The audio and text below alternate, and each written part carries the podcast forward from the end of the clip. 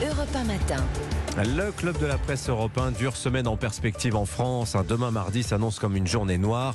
Les syndicats et les opposants politiques à la réforme des retraites espèrent une forte mobilisation et même une France à l'arrêt pour cette sixième journée d'action. Pendant ce temps, les sénateurs eux, poursuivent l'examen du texte. On, on fait le point ce matin sur cette bataille des retraites avec Charlotte Dornelas de Valeurs Actuelles. Bonjour Charlotte. Bonjour Dimitri. Et Géraldine Vosner, journaliste au point. Bonjour Géraldine. Bonjour Dimitri, bonjour à tous. Géraldine, est-ce qu'on peut rappeler ce qu'espèrent les syndicats? Est-ce qu'ils veulent vraiment tous mettre l'économie à genoux Euh, Je pense très fort à une information euh, du point, justement, signée Hervé Gattegno, qui, euh, comment dire, fait sépare un peu le, bon grain de l'ivraie, partage les points entre ceux qui sont vraiment jusqu'au boutiste, dans les rangs de la CGT notamment, et les autres, et les autres.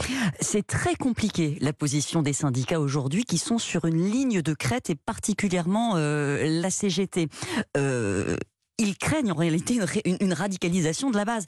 Euh, Jusqu'à présent, la- Philippe l'opposition Martinez crée une radicalisation de sa base. de sa base, bien sûr. Euh, on, on a vu que jusqu'à présent, le- les, les manifestations ont été très policées. Euh, C'était une opposition à cette réforme assez digne dans la rue, contrairement à ce qui se passait, à ce qu'on voyait à l'Assemblée nationale. Ça permet de mobiliser de larges pans de la population. La difficulté maintenant, c'est qu'un blocage complet du pays Hmm. risquerait aussi de retourner la situation. Et Martinez, il est un petit peu coincé entre, entre ce- cette nécessité de se montrer ferme euh, pour euh, justement pour satisfaire sa base et euh, le, le risque de, de voir le, le mouvement se retourner. La CFDT, elle, n'a pas une culture de blocage maximal Oui. ni de débordement. Donc il va falloir maintenir euh, cette unité sur la durée et pour l'instant personne n'est capable de dire comment le mouvement va évoluer. On a un des, un des faits majeurs aussi de la semaine dernière. euh, alors c'est c'est un peu à l'arrière-plan, c'est pas forcément ce que l'on voit sur l'estrade, mais si on voit que ça se chamaille quand même assez farouchement entre la CGT, Philippe Martinez, et on va dire la gauche politique de l'opposition à la réforme des retraites, notamment Jean-Luc Mélenchon. Alors il faut lire sa dernière note de blog, on y apprend pas mal de choses, hein, Charlotte Dornelas. hein. Oui, alors c'est- c'est dans sa note de blog, Jean-Luc Mélenchon, il Elle date détaille, du 3 mars, hein, je précise. il hein. détaille tout, à la fois le- les blocages et les blocages en chaîne euh, qui vont arriver à partir du 7 mars, et surtout il retourne finalement précisément cette bataille avec euh, Martinez, qui a peur lui de la radicalisation de sa base et qui donc essayait d'arracher le mouvement aux mains de Jean-Luc Mélenchon et de ce qu'il pouvait en faire. Et là, dans son blog, Jean-Luc Mélenchon dit finalement tout le monde a bien compris. Même au Sénat, les gens, euh, les, les sénateurs de gauche euh, déposent beaucoup d'amendements par rapport à l'habitude, on va dire, de la Chambre haute.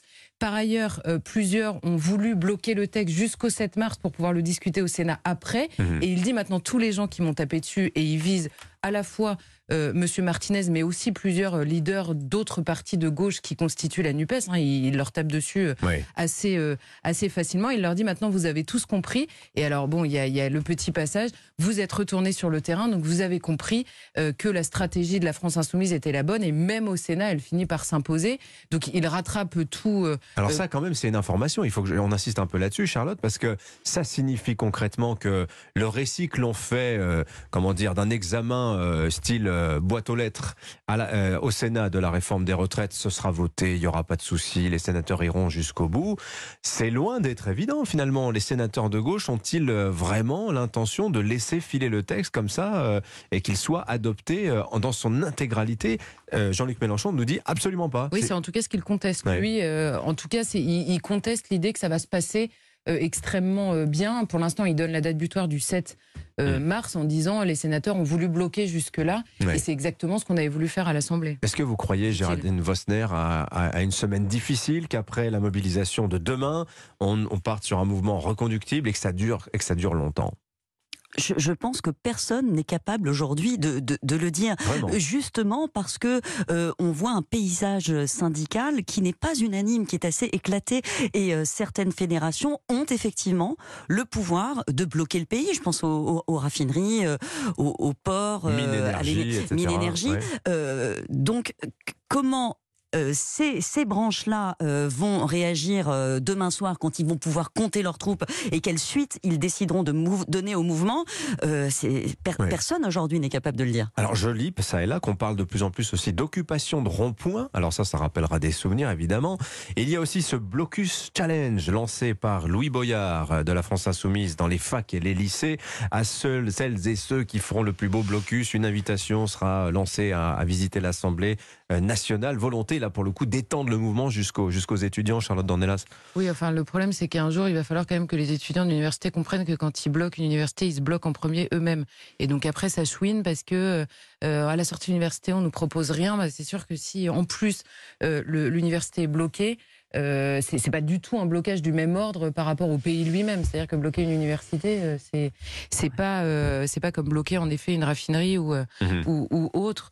Donc bon, après on retrouve Louis Boyard, il poursuit son, son son chemin de syndicaliste lycéen. Quoi. Géraldine Vosner. on est encore dans un jeu classique, hein, excusez-moi, mm. mais enfin, les, tous les grands mouvements sociaux, oui, il y a eu des blocages d'universités, il y a eu des manifestations de lycéens. Ils sont pas partis jusque-là. Hein. Euh, pardon Ils sont pas, trop partis. On non, pas. encore. Non, c'est ce qui est, ce qui est, ce qui est, ce qui est troublant, c'est qu'on ne voit pas l'issue euh, de toutes ces postures. Euh, on ne voit pas d'issue côté gouvernement qui a déjà concédé énormément au point que sa réforme ne parvait déjà quasiment plus un retour à l'équilibre. Donc on voit pas ce qu'il pourrait lâcher de plus. Qu'est-ce qui va se euh, passer concrètement, Géraldine Vosner? Imaginons que le Sénat n'aille pas jusqu'au bout de l'examen du texte. Déjà qu'on n'est pas allé, on n'a pas franchi le cap de l'article 2, je crois, mm. euh, à l'Assemblée nationale. On va en commission mixte paritaire. Oui. Qu'est-ce qui se passe là à ce moment-là? Ben, Il peut y avoir une adoption, il peut y avoir un rejet. Le gouvernement peut, euh, peut, peut l'imposer cette réforme. Mais j'ai envie de dire, c'est même pas, c'est presque un détail.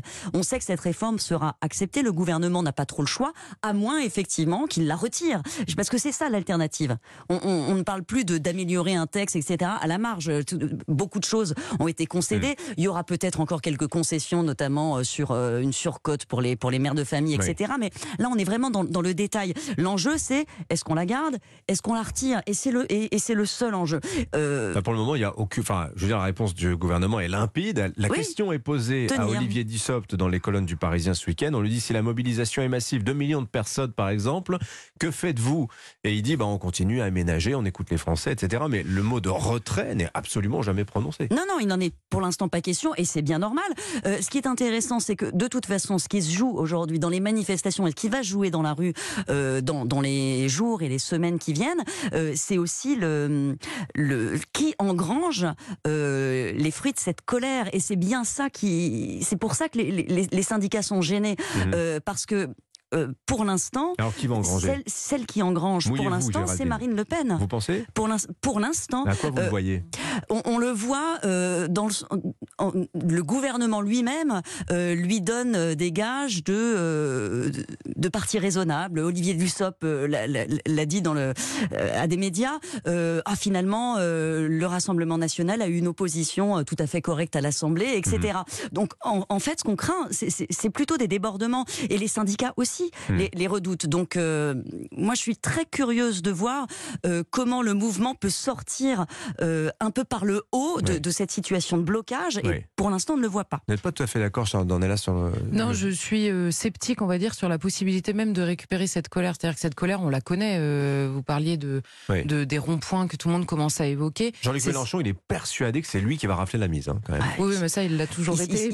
Jusqu'à présent, sa popularité s'effondre. Hein. il a perdu 20 points quand même. Mais, mais, je pense qu'il a perdu 20 points là-dessus, mais sur d'autres choses aussi, peut-être sur la manière de se comporter à l'Assemblée. Mais ce que je veux dire, c'est qu'à la fin, pendant des élections, est-ce que ça pèsera pour, pour l'un ou l'autre? Euh, Les syndicats ont repris une place mais vont-ils la garder euh, à l'occasion d'un autre mouvement? Rien n'est moins sûr, puisqu'il y a trois ans, tout le monde a été capable de s'en affranchir au moment du mouvement des Gilets jaunes. Mmh. Donc là, en effet, vous avez des gens dans les grèves et dans les blocages qui se disent on a le blanc-seing du euh, des syndicats et en plus d'une intersyndicale, c'est plus facile de bloquer hmm. ailleurs en effet que sur les ronds-points. Donc vous pensez tous perdants finalement euh... Je sais pas. En tout cas, je dis qu'il serait, euh, il serait, euh, à mon avis, c'est trop tôt pour dire que quelqu'un va le remporter. Et même Marine Le Pen, en effet, le gouvernement lui donne euh, la gageure de la bonne tenue à l'Assemblée. Est-ce que c'est un, un, service électoral que lui rend le gouvernement dans la séquence? Je ne sais pas du tout. Donc, euh, surtout si la base se montre déterminée, qu'elle réussit, est-ce que finalement Jean-Luc Mélenchon récupérera une partie des gens? Franchement, là pour le coup, je préfère rester. Mmh. Alors y aura-t-il des pénuries dans les semaines à venir? Cette grève va-t-elle s'installer dans le temps? On aura l'occasion d'en reparler, notamment demain matin, évidemment. Merci à toutes les deux. Géraldine Vosner, du Point, Charlotte Dornelas, Valeurs Actuelles, qui étaient euh, nos invités, notre, nos plumes du Club de la Presse Européen du lundi.